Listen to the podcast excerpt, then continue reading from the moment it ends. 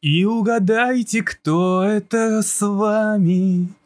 Правильно, это Евген. И это Дарт Рейдерс. Привет, привет, привет, друзья. И это Евген, и мы с вами начинаем, а точнее продолжаем серию подкастов. Я все же пытаюсь возродиться из пепла, потому что, в принципе, сейчас у меня не совсем простые времена, но об этом, я думаю, не стоит говорить, потому что все мы здесь с вами сегодня собрались только для одной цели, а именно поговорить о экономике, финансах и инвестициях. И да, мой друг, ты на канале Dart Traders. Но если ты еще не подписался, бегом в Телеграм, ищи Dart Traders или вообще где-нибудь ищи Dart Traders. Это такая синенький фон и белыми буквами написано Dart Traders. Все, хватит вступления и начнем. На самом деле сегодня тема короткая, потому что я хотел бы вас подготовить к завтрашним данным, потому что именно завтра мы с вами увидим данные по безработице в Соединенных Штатах. Почему это так важно? Да потому что Федеральная резервная система Соединенных Штатов Америки ориентируется в своей денежно-кредитной политике на безработицу и на инфляцию. И сейчас у нас начинается с новым месяцем новая серия данных, а именно начнем мы с безработицы. Завтра предполагается, что мы с вами увидим примерно 5,7% в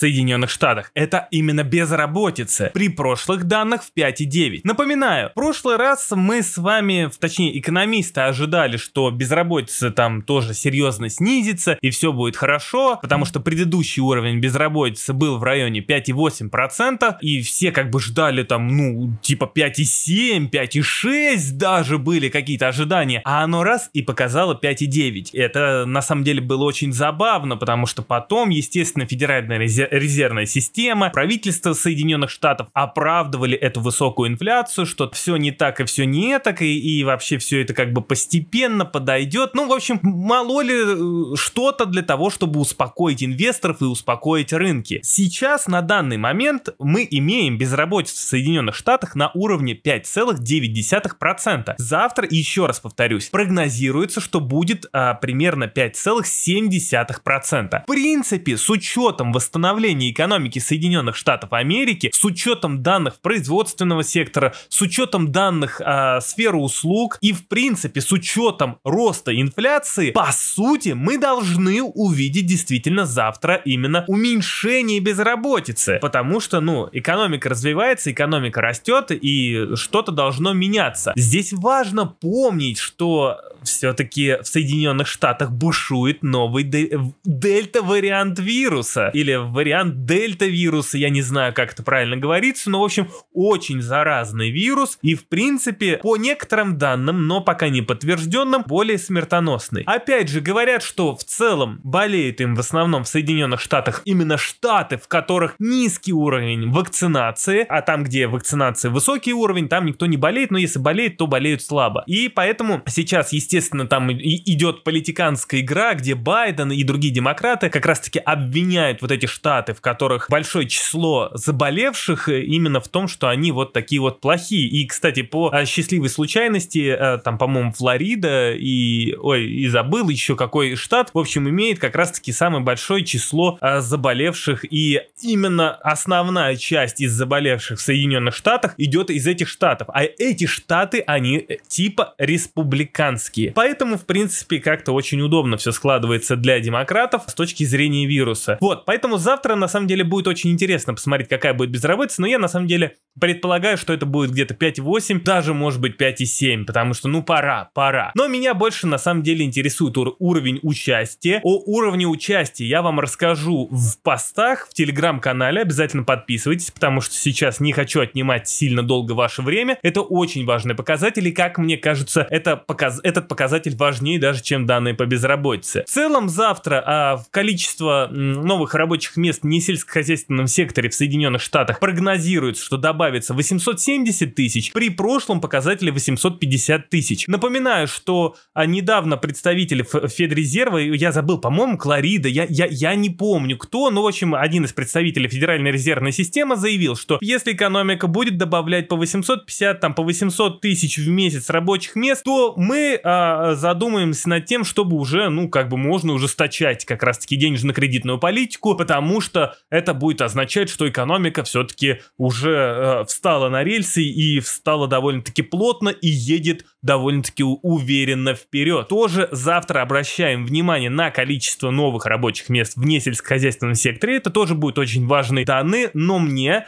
будет больше всего интересно посмотреть, где возросли как раз-таки те самые рабочие места, в каких отраслях и так далее и тому подобное, потому что именно в зависимости от того, где прибавились рабочие места, значит там и идет э, спрос, э, ну можно сказать, э, на именно на эту отрасль, на, именно на этот сектор. И поэтому в дальнейшем на фондовом рынке, как раз-таки на рынке акций, можно обращать внимание именно на этот сектор. Но я думаю, там будет без сюрпризов. Именно сфера услуг добавит, как мне кажется, довольно-таки много рабочих мест. Поэтому смотрим. Сегодня, кстати, вышли данные по заявкам на пособие по безработице, где мы с вами увидели цифры в 385 тысяч новых э, заявок, первичных заявок на пособие по безработице при прогнозе в 3 384 тысячи и прошлом показателе 400 тысяч. То есть, как видим с вами, то, что количество заявок на пособие по безработице находится на минимальном уровне. И если так подумать, то а, когда как раз-таки закончатся вот эти разные субсидии, разные стимулы, а, как раз-таки, ну да, стимулирующие выплаты безработным,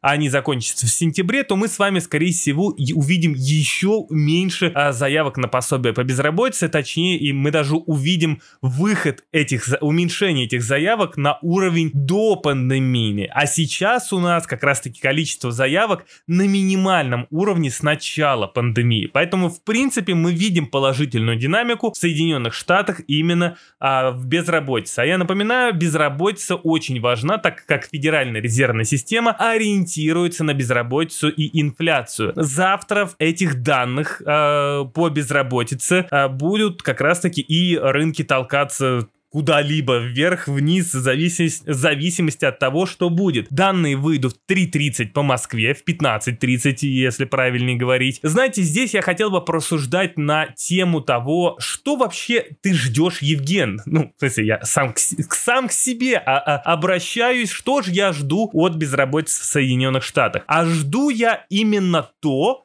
что наконец-таки Соединенные Штаты в Соединенных Штатах начнет снижаться уровень безработицы, за счет чего экономика будет показывать уверенный рост. А учитывая постоянное репо или репо, которое Федеральная резервная система совсем недавно ввела, о котором, я рассказывал а, в посте в телеграм-канале, в принципе, при росте экономики, при росте экономики и при а, той ликвидности, которая у нас сейчас есть а, в Соединенных Штатах, то мы увидим с вами продолжение восходящей тенденции на рынке акций и даже криптовалютном рынке. И, кстати, заметьте, последнее время криптовалютный рынок, в принципе, ну, начинает уже смотреться как-то более-менее бодренько. Уже э, именно нету супер какого-то негатива в криптовалютах. Да и более того, то есть если дальше все будет хорошо в экономике и дальше будет оставаться нулевая процентная ставка, плюс э, пусть будет даже снижение количественного смещения, но все равно ликвидности до хрена. Более того, в Китае, как раз таки в Китае, из-за замедления экономической активности, которая уже сейчас там наблюдается, Китай может начать тоже смягчать свою денежно-кредитную политику, что тоже приведет как раз таки к увеличению денежной денежной массы. Более того, репрессии, которые сейчас идут в Китай, это я сейчас просто фантазирую, пожалуйста, не стоит это вообще воспринимать за чистую монету, но репрессии, которые идут в Китае к бизнесу,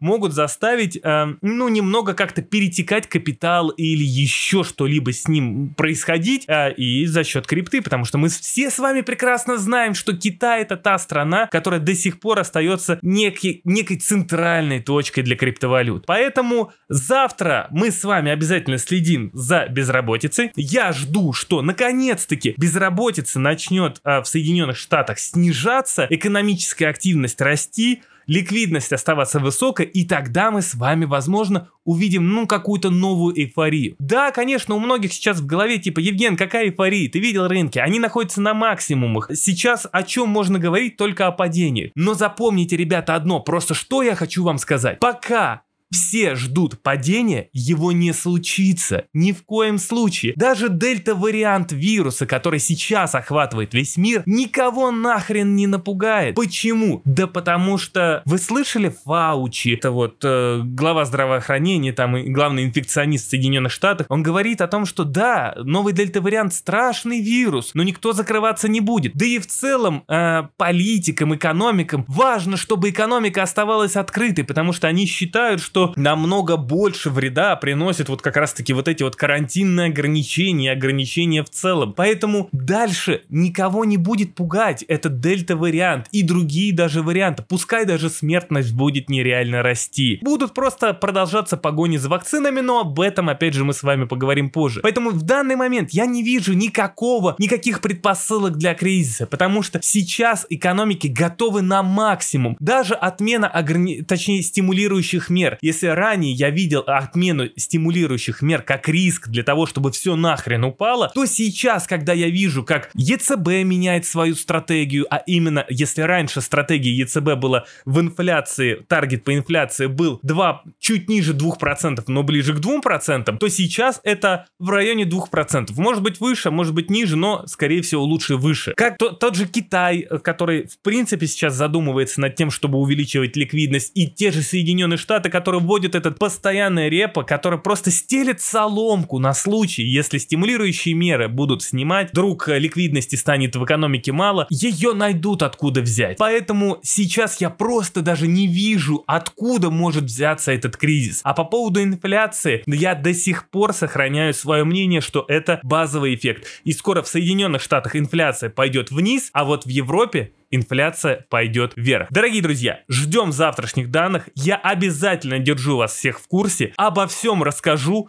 обо всем вас оповещу. Поэтому оставайтесь со мной и до новых встреч.